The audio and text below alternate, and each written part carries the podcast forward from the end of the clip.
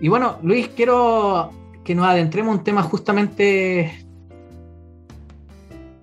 fuerte, pero que la gente, eh, por lo menos a nivel profesional, lo pide mucho eh, respecto a, hablarlo, respecto a, entregarle la psicoeducación para que ellos puedan saber, identificar, visualizar el camino que tienen que tomar cuando hay una vulneración de derechos en el ámbito de la esfera de la sexualidad. ¿Mm?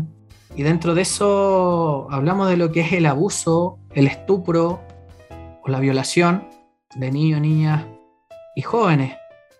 Me, gustaría que desde el aspecto legal le contemos a la gente cuál es la diferencia entre estos tres términos. Luis, por favor. Eh, bueno, a mí, a mí como trabajo en, delitos relacionados con donde el sujeto afectado, la víctima, ¿no es cierto?, es niño, niño, adolescente, me gusta llamar a todos estos delitos delitos sexuales infantiles. Mira. ¿Ya? Ese es como el primer concepto que... Delitos sexuales. Sexuales infantiles, ya. Delitos... Y, la gran mayoría, o, los delitos de mayor prevalencia, que tienen una mayor incidencia en la sociedad chilena, eh, que tienen que ver con estos bienes jurídicos. Cuando uno habla de delitos, lo que básicamente estamos a grandes rasgos, me acaba de derecho penal, eh, uno lo que, lo que intenta proteger el, legislador penal, el código penal y castigar, ¿no es cierto? Básicamente al, victimario, al agresor, es aquella, aquellas personas que han eh, vulnerado eh, los bienes jurídicos de la indemnidad sexual, de la libertad sexual, cierto? Lo, intangible, algunos autores hablan de la lo intangible que tiene que ser la infancia, ¿no? Nadie puede tocar a, a otro niño. Si hay algo que el derecho repudia es el abuso de confianza, incluso en todas las esferas. O sea, si mm. tú ves, por ejemplo, abuso de confianza en, en, en, arriendo, en contrato, en una parte tributaria, en materias de laborales, siempre, la, siempre la, lo, que, lo que daña la confianza, lo que quiebra la confianza, el, legislador lo castiga. en este caso, la confianza no solamente es, abusada, sino que también el, cuerpo, el, el, aspecto físico, ¿no es cierto? el aprovechamiento, la, lo libidinoso de la persona que agrede y que además resulta ser eh, un porcentaje altísimo eh, delitos sexuales infantiles eh, intrafamilia, el agresor es un cercano. Mm. Entonces, los principales delitos son la violación, eh, el acceso carnal, ¿cierto? ya sea vía vaginal, anal, bucal, eh, ya sea una persona mayor o menor de 14 años. Y ese podríamos decir que el delito va más fuerte, tiene que haber un acceso carnal. Y tenemos los abusos sexuales infantiles, donde es eh, todo lo que no es, eh, eh, podríamos decir, pueden consistir en acceso carnal también, pero todas las acciones que tienen una significación sexual, ¿ya? Esos son los delitos de abusos. Pueden ir desde las tocaciones, pueden ir desde mirar, pueden ir desde la pornografía, pueden ir incluso de algunos relativos también a la a la introducción de objetos, a la penetración, eh, pero que tienen que tener estas características que son de consignificación sexual, son mm. características de, sexual. Y luego tenemos el estupro, que es muy parecido a, lo a la definición de, la violación, ¿cierto? Porque dice que es el artículo 363, dice acceso carnal, vaginal, anal o bucal a una persona menor de edad, es tiene que ser menor de 18 años, pero mayor de 14. Entonces lo que está diciendo ahí es eh, aquel que se está aprovechando de la, básicamente de la inexperiencia, de, la dependencia de una persona eh, que trabaja con él o que está bajo su custodia. El estupro sería como un aprovechamiento. Un aprovechamiento, claro. aprovechamiento, pero por el tema de la edad. está entre los 18 y los 14. Entonces está mm. también en...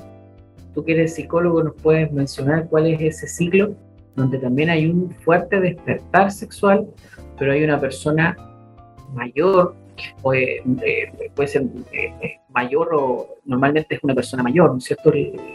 Y ahí vienen los problemas de tipificación y los problemas para la fiscalía, porque a veces resulta ser una relación y se confunde con un pololeo. Claro. O sea, ahí, ahí es una materia que tiene que investigar la fiscalía. Mm. Y, es complejo porque efectivamente, como tú dices, los chiquillos en esa, en esa edad están justamente en una etapa en búsqueda de su identidad, biológicamente el cuerpo está cambiando, ¿ah? hay un sistema hormonal ahí que, también está funcionando y, claramente puede ser objeto de, seducción de, estos agresores, estos abusadores que, son mayores que claramente pueden alterar la cosmovisión de, los chiquillos fácilmente. ¿ah? Entonces eh, eh, es bien complicado ahí. Y muchas veces, como te dices, se establecen relaciones ¿ah? y, antiguamente era validado también, Luis, esas relaciones de personas adultas con niños mayores de 14 años, ¿ah? donde se permitía incluso el matrimonio. Es, bien heavy, bien fuerte eso.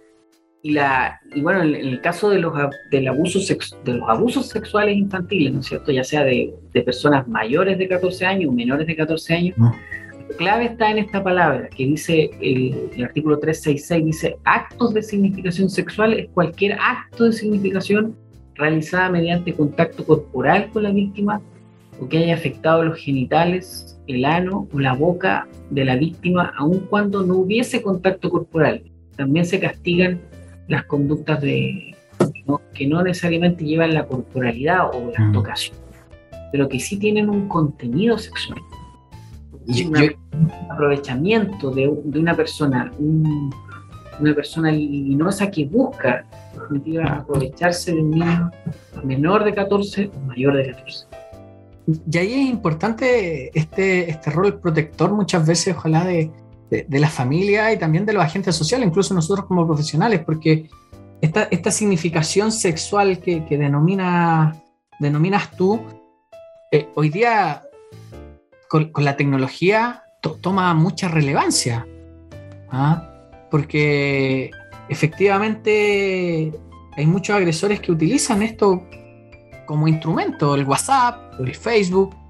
Eh, se, me viene una situación con una de mis consultantes pequeñas, adolescente también, y, íbamos casi al final del proceso y, y ella ya tenía un buen vínculo conmigo y también con la mamá, se habían hecho sesiones vinculares, donde ella se atreve a decir, ¿sabes qué? Estoy participando en un grupo de WhatsApp con otros adolescentes, pero este adolescente como que me está pidiendo cosas raras.